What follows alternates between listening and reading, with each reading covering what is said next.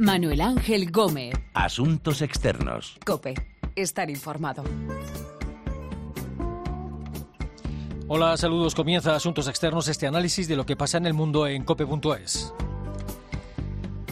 Las negociaciones para el Brexit, para la salida del Reino Unido de la Unión Europea, aún no han comenzado formalmente y ya se están enredando. Los 27 han pedido a la Comisión Europea dureza en las negociaciones con Londres.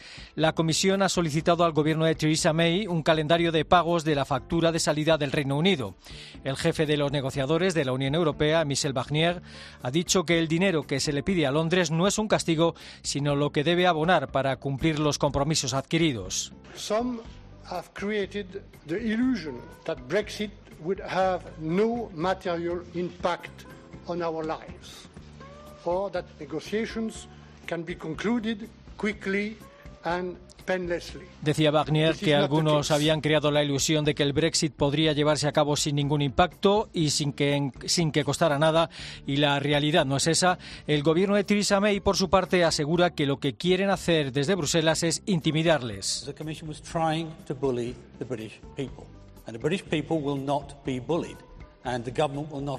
Según David Davis, ministro británico para el Brexit, el gobierno de Theresa May no va a permitir que desde Bruselas intimiden a los ciudadanos británicos.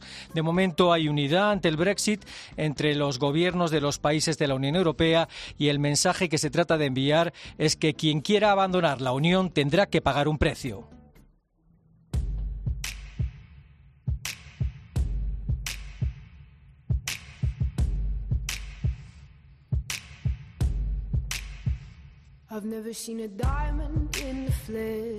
De la dificultad de las negociaciones del Brexit, de los rifirrafes que estamos viendo entre Bruselas y Londres, vamos a hablar con nuestros corresponsales en esas dos capitales, José Luis Concejero e Iván Alonso, y con Emilio Sáenz Francés, profesor de Relaciones Internacionales de la Universidad de Comillas.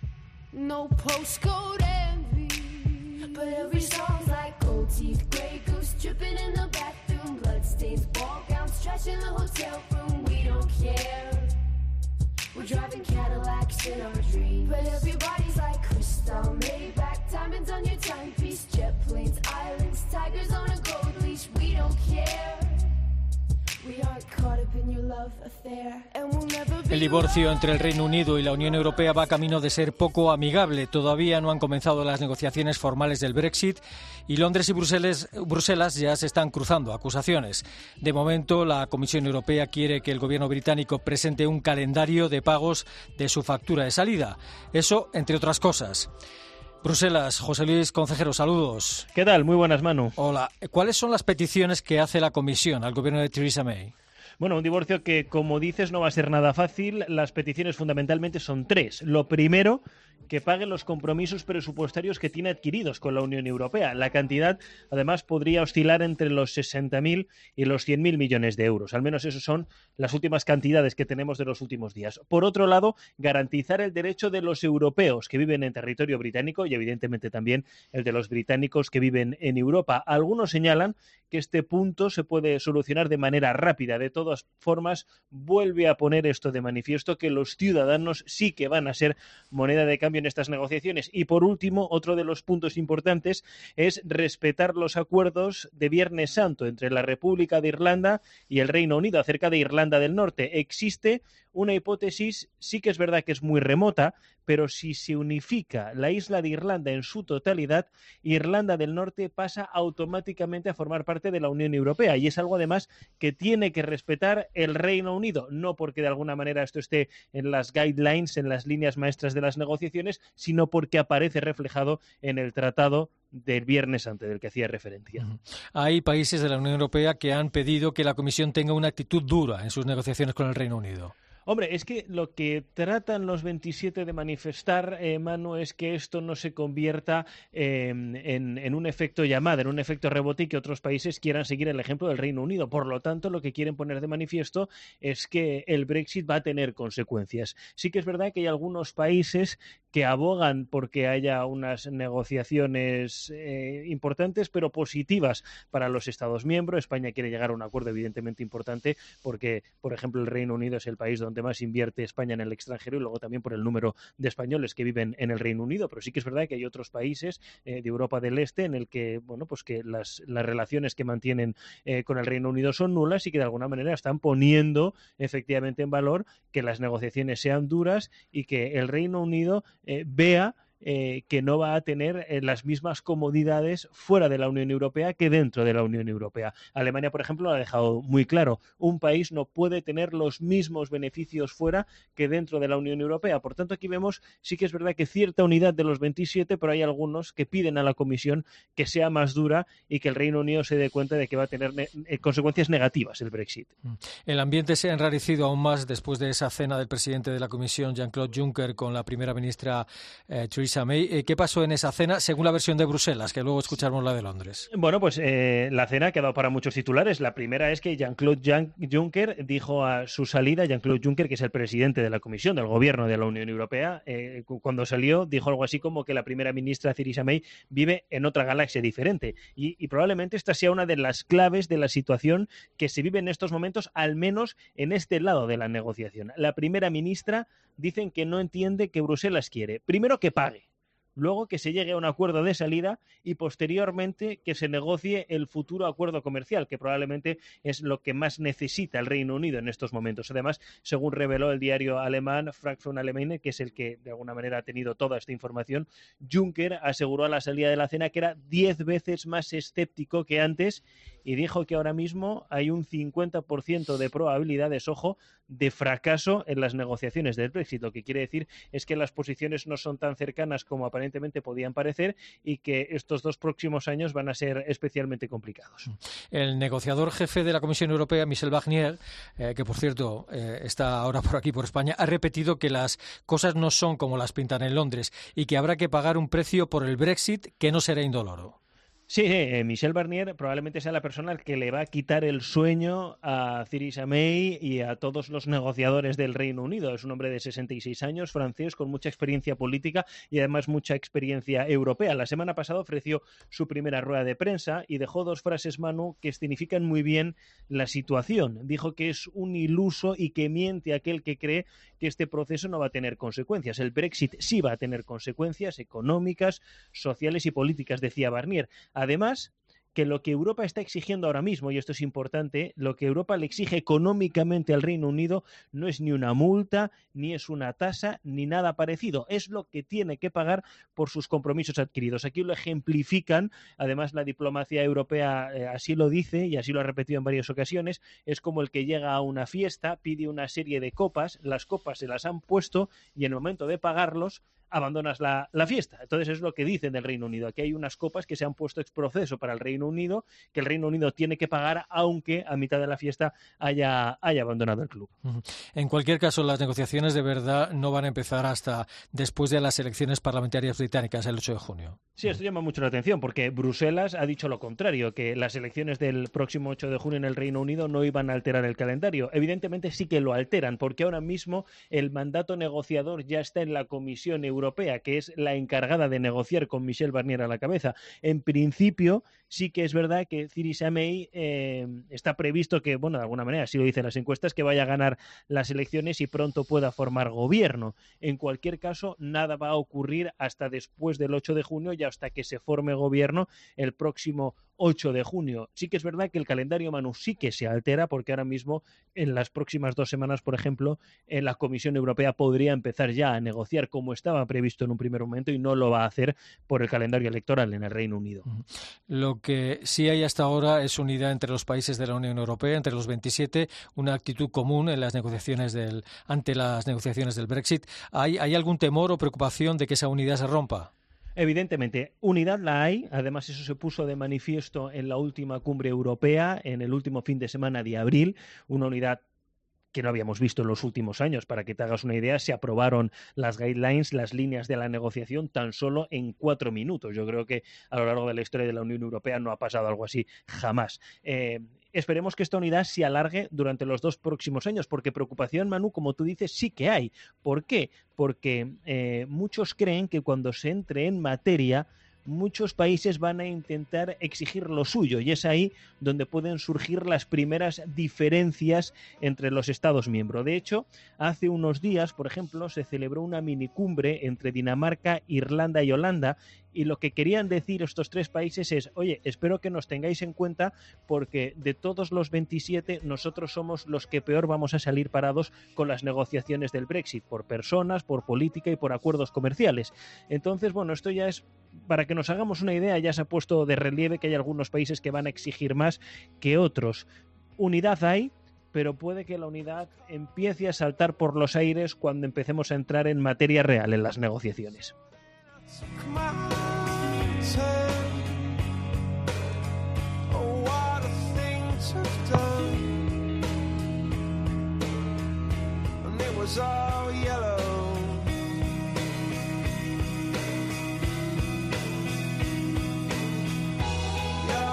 La Comisión Europea endurece su discurso con vistas a las negociaciones sobre el Brexit.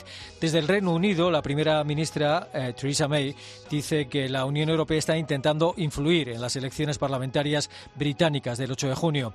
Londres, Iván Alonso, saludos. ¿Qué tal? Muy buenas. Hola. Eh, ¿Qué dicen allí, eh, desde allí, de las últimas exigencias planteadas por la Unión Europea, de ese calendario de pagos, de la factura de salida del Reino Unido? ¿Cuáles son las prioridades del gobierno británico en estas negociaciones? Bueno, lo primero, estaba escuchando a José Luis Consejero, nuestro compañero allí en Bruselas, y hay que decir que las posturas entre el gobierno británico y la Unión Europea no podrían estar más distanciadas en estos momentos, oyéndole a él y oyendo a los líderes europeos después de esa cena, sobre todo, como decíais, entre May y el presidente de la Comisión Europea, Jean-Claude Juncker, fue, ya la catalogan por aquí, un absoluto fracaso como se ha visto después tras esas filtraciones. Y luego respecto al calendario de pagos, como dices, eh, aquí el ejecutivo de May dice que Reino Unido no tiene que pagar tanto dinero. Algunos dicen que incluso no debería pagar nada para, por salir del club comunitario. Pero bueno, se habla de esa cifra entre 60 y 100 mil millones de libras, que aseguran por aquí es una barbaridad. Y el propio ministro del Brexit, David Davis, se preguntaba que de dónde sale esa cantidad, quién ha cuantificado esa cantidad, porque se habla de que esa no sería la cifra final de pago si Reino Unido, por ejemplo, logra evidenciar eh, todos los aportes, bienes o activos que ha compartido durante sus 44 años como Estado miembro. Ahí va a estar la gran primera lucha entre ambos, la primera batalla. Y en cuanto a las prioridades, bueno, esta es una de ellas, por supuesto, sobre la mesa. Son tres las grandes prioridades de Reino Unido. Esta, pero sobre todo los dos temas por encima del resto. El de la inmigración, ya lo decía José Luis también.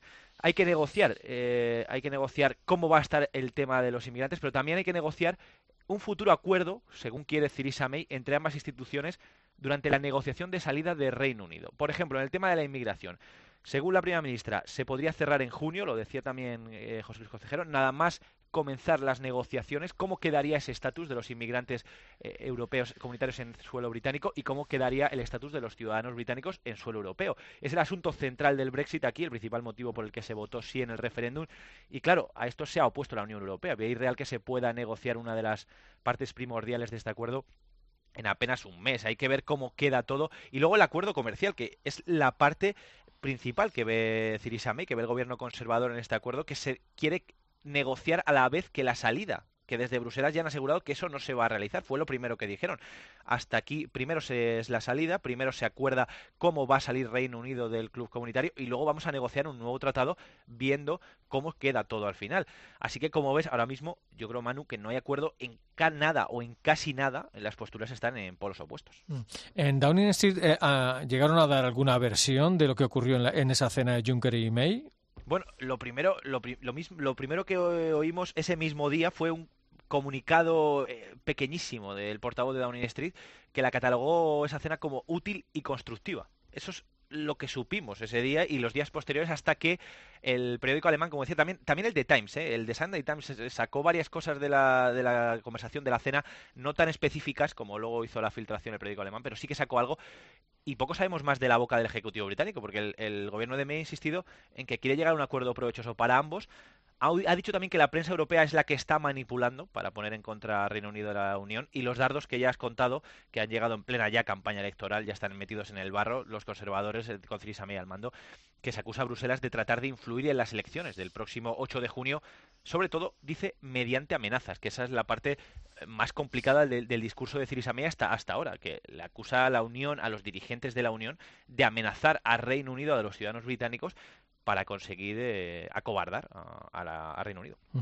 Habrá elecciones parlamentarias el 8 de junio en el Reino Unido. ¿Qué efecto pueden tener en las negociaciones del Brexit y qué dicen los sondeos de cómo puede quedar la Cámara de los Comunes? Bueno, como se preveía ahora mismo el Brexit, Manu, es el tema estrella de la campaña.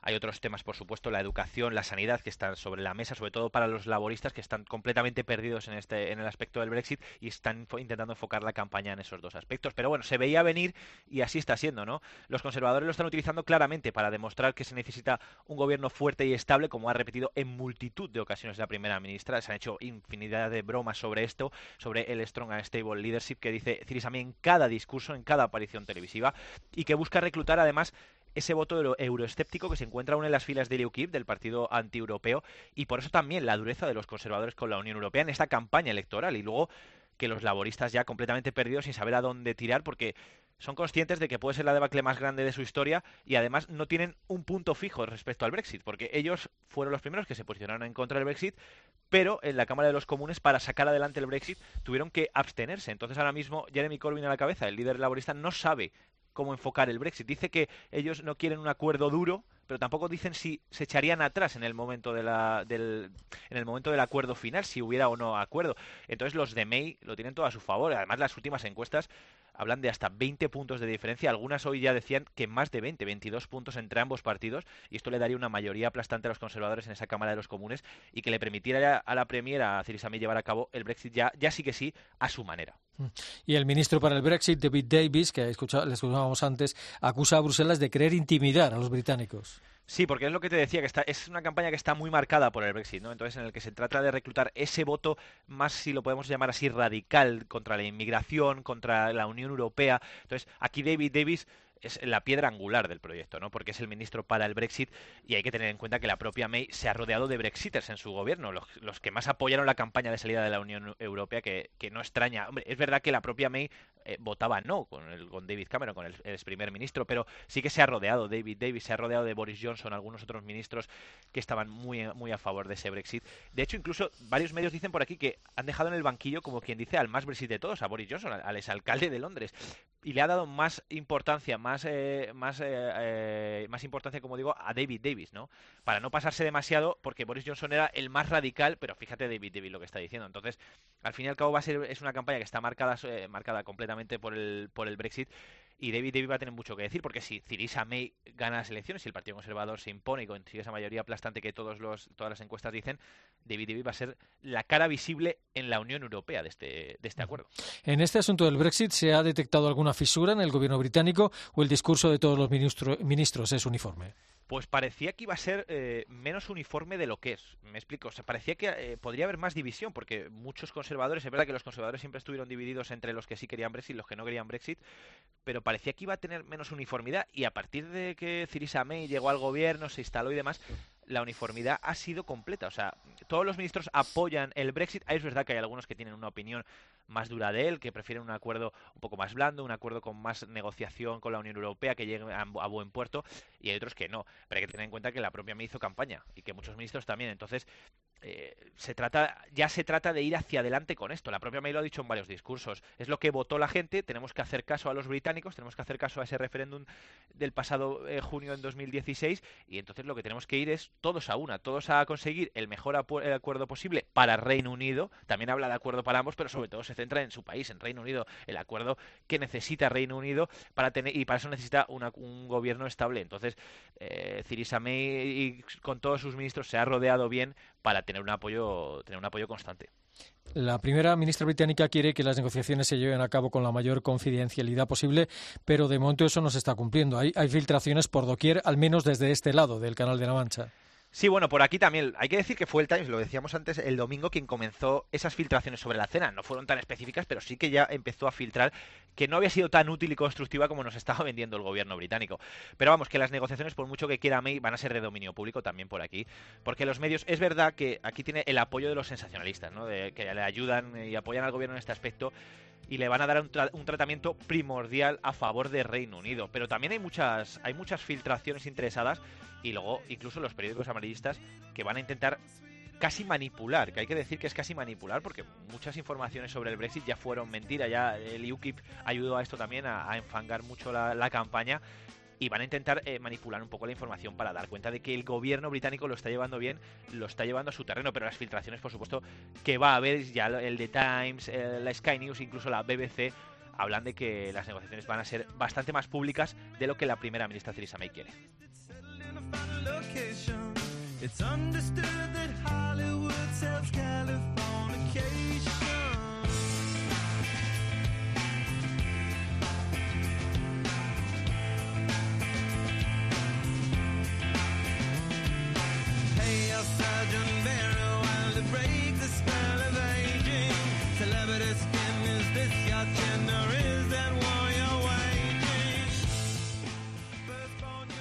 Mensaje que quiere enviar la Comisión Europea en las negociaciones del Brexit es que salir de la Unión Europea tiene un precio. Theresa May busca en las elecciones parlamentarias del 8 de junio en el Reino Unido una mayoría más sólida que le dé un mayor margen de maniobra, entre otros asuntos, para negociar la salida de la Unión Europea.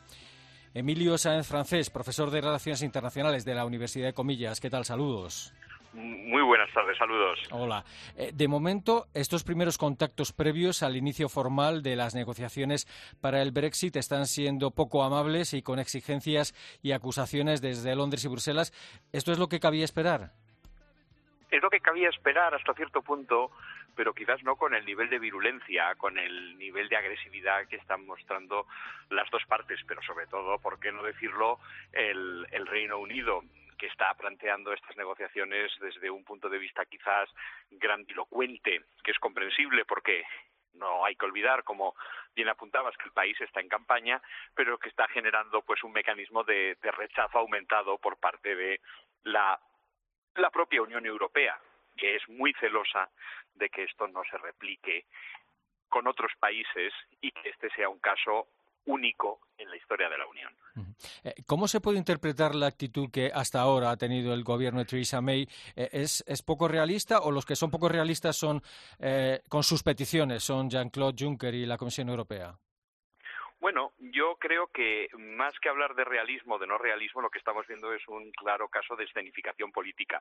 Las dos partes tienen unos objetivos que son claros y que yo creo que son hasta cierto punto compatibles, pero las dos partes tienen que contentar, vamos a decir, a un mercado interno. En el Reino Unido, el gobierno tiene que dar la imagen de fortaleza y de que no es un resultado de debilidad el que deviene del Brexit.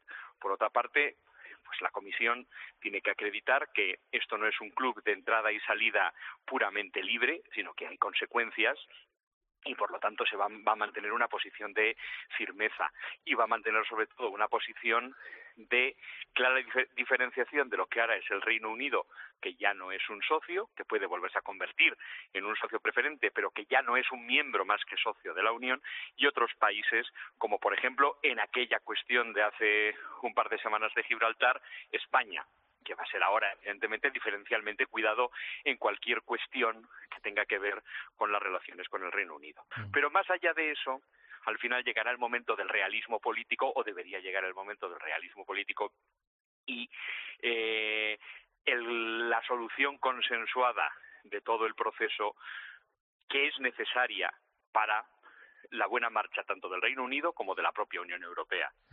Eh, ¿Tiene sentido que la Comisión solicite ya a estas alturas al Reino Unido un calendario de los pagos de la factura de, de salida de la Unión Europea?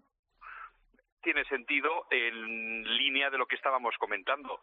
Estamos viendo una escenificación y evidentemente la Unión Europea tiene sus problemas internos, tiene que dar una imagen de, de fortaleza, no de proyecto en disolución y puede plantear esa petición. Esa es una petición que tiene poco valor de fuerza, con lo cual el Reino Unido vamos a decir que puede responder con un órdago a la grande, igual que el que ha planteado la, Unión.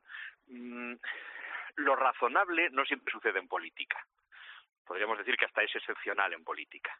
Pero lo razonable sería que más allá de todas estas cuestiones que yo sigo teniendo la percepción, tienen ese valor de escenificación de una posición de fuerza, tiene que haber una negociación sensata porque no olvidemos que es muy difícil la continuidad del proyecto europeo sin unas buenas relaciones con el Reino Unido, que es uno de los puntales de la historia de Europa. ¿Y, qué se puede negar a pagar Londres de las partidas que la Comisión está pidiendo que abone?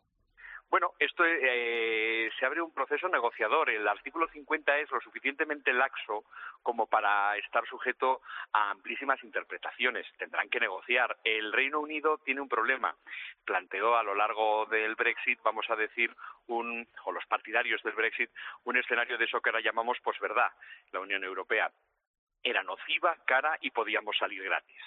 Uno de los primeros objetivos que tiene la Unión Europea ahora es demostrar, si te vas, pagas. Es decir, el irse tiene un coste, tiene un coste económico, tiene un coste real, no solamente un coste político. Y el Reino Unido, ahora evidentemente, al menos hasta las elecciones, tiene que mantener una postura de firmeza ante esa realidad. Después llegará el acuerdo pero vamos a decir que la situación es lo suficiente abierta, es, para empezar, es un escenario desconocido en la historia de la Unión, que se rige, vamos a decir, que por una serie de documentos marco que son lo suficientemente generales y poco claros como para estar sujetos todos y cada uno de los elementos a tantas interpretaciones como negociadores haya. Se celebran elecciones parlamentarias en el Reino Unido el 8 de junio. ¿Cómo pueden influir estas elecciones en las negociaciones del Brexit?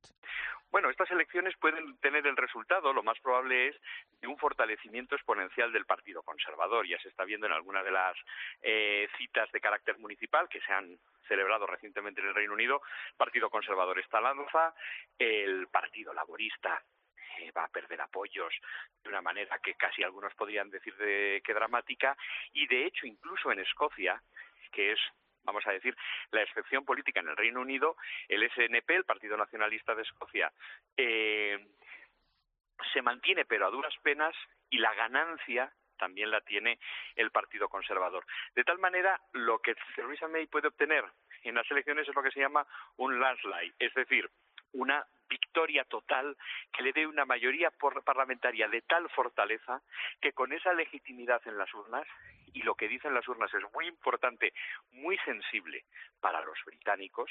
Ellos tienen la percepción de que el Brexit ha sido un voto democrático y que aunque a muchos no les guste hay que asumirlo como tales, la primera ministra tendría una fortaleza aún mayor que la que ahora tiene para continuar con las negociaciones. No podemos olvidar que ya no ha sido elegida ella va a obtener a través de esto, si no hay ningún elemento inesperado en los resultados, toda la legitimidad de la que ahora carece. Eh, toda esta situación está llevando a afirmaciones como las del presidente de la Comisión, Juncker, que, aseguró hace unos días que el inglés está perdiendo importancia en Europa. ¿Esto es parte de la estrategia de negociación o qué sentido tiene? Hombre, eso es parte de la estrategia de negociación y no deja de reflejar una cierta paradoja. Los miembros de vamos a decir, los órganos directivos de la Unión Europea muchas veces se expresan en inglés. Eso tenía toda la lógica por ser el, inglés hoy en día la lengua franca en la cual pues nos comunicamos todos en, el mundo global en el que vivimos y por ser además el inglés el, idioma mm, de dos de los principales Estados miembros, sobre todo del Reino Unido y en mucha en mayor medida de Irlanda. Una vez que se va el Reino Unido es un poco mm, paradójico que las comunicaciones de la Unión Europea sigan siendo fundamentalmente en inglés, pero también es verdad que eso es muy difícil de soslayar porque es el idioma pues que todos los miembros del Parlamento, Comisión, etcétera, conocen. Pero sí que es verdad que es un gesto no más que simbólico el decir el inglés está perdiendo importancia, que no la está perdiendo, pero prioricemos otros idiomas dentro de los mecanismos de comunicación de la Comisión, eh, ya que los ingleses, los británicos, ya no están. Como siguen los irlandeses, pues bueno, pues ahí estará un poco, supongo yo, la manera de eh, justificar el que eh, el inglés inevitablemente seguirá siendo el idioma dominante de comunicación en la Unión Europea. Es una paradoja parecida, pues, en sus momentos las reuniones de partidos nacionalistas que se han celebrado en España, que entre ellos se comunican en castellano. Lo cual pone de manifiesto en cierto sentido la contradicción de eh, los propios motivos que originaban aquellas reuniones. Eh, la unidad que ahora muestran los 27 frente al Reino Unido en la negociación del Brexit puede mantenerse hasta el final o los diferentes intereses de cada país de la Unión Europea pueden llevar a que haya fisuras en esa unidad. Yo diría que con los resultados electorales que estamos viendo, Francia, el previsible en Alemania, Holanda, etcétera, es previsible un escenario de unidad en lo fundamental, porque los eh, mm, vamos a decir, los partidos, los líderes que están siendo elegidos son netamente europeístas y todo parece indicar que Angela Merkel, que es la gran líder del continente, pues eh, revalidará sin problemas eh, sus opciones de gobierno. Con todo eso, evidentemente, mm, después los estados en determinadas cuestiones barrerán para, para casa, pero mi predicción es que todo este proceso va a ser visto por parte de los Estados miembros como un mecanismo de fortalecimiento de una, de una unión a necesidad de ser apuntada, apuntalada. Y eso les va a llevar a mantener lo más posible una perspectiva de unión frente al problema. Porque hay muchos estados que no son los principales, Grupo Visegrado, etcétera, que evidentemente siguen siendo ese factor de debilidad en la cohesión de la Unión y que por otro lado al mismo tiempo que se negocia el Brexit pues va a haber que ver después del libro blanco del documento que planteó Juncker de escenarios de la Unión Europea cómo finalmente esa posible Europa de dos velocidades se materializa. Son muchas las ecuaciones en esta operación que exceden al Brexit pero que van en paralelo al Brexit de acuerdo, Emilio Sáenz Francés, eh, profesor de Relaciones Internacionales de la Universidad de Comillas, gracias por su tiempo y por atendernos y un saludo. Un saludo muy cordial a vosotros. For a taste of your whiskey, I'll give you some advice. So I handed him my bottle, and he drank down my last swallow. Then he bummed a cigarette and asked me for a light. And the night got deathly quiet. And his face lost all expression. Said, if you're gonna play the game, boy, you gotta learn to play it right. You got to know when to hold up, know when to fold up, know when to walk away, and know when to run. Las negociaciones para el Brexit, para la salida del Reino Unido de la Unión Europea, aún no han comenzado formalmente y ya se han enrarecido. Los 27 piden a la Comisión Europea dureza en las negociaciones con Londres. El gobierno de Theresa May dice que desde Bruselas quieren intimidarles. Hemos hablado con nuestros corresponsales en Bruselas y Londres y con Emilio Sáenz Francés, profesor de Relaciones Internacionales de la Universidad de Comillas. Recuerden que nuestra dirección de email es asuntosexternos.cope.es y que también estamos en Twitter, Asuntos Externos Todo Junto. Volvemos pronto con Asuntos Externos aquí, en cope.es.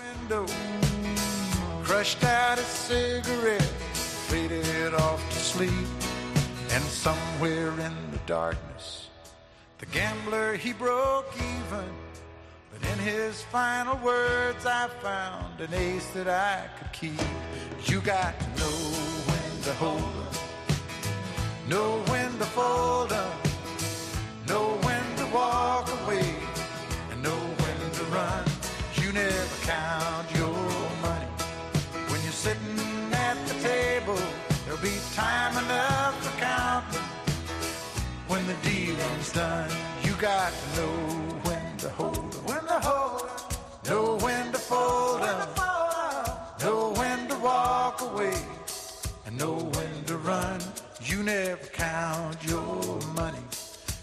sitting at the table, there'll be time enough for counting. When the dealing's done, you got to know when to hold up, know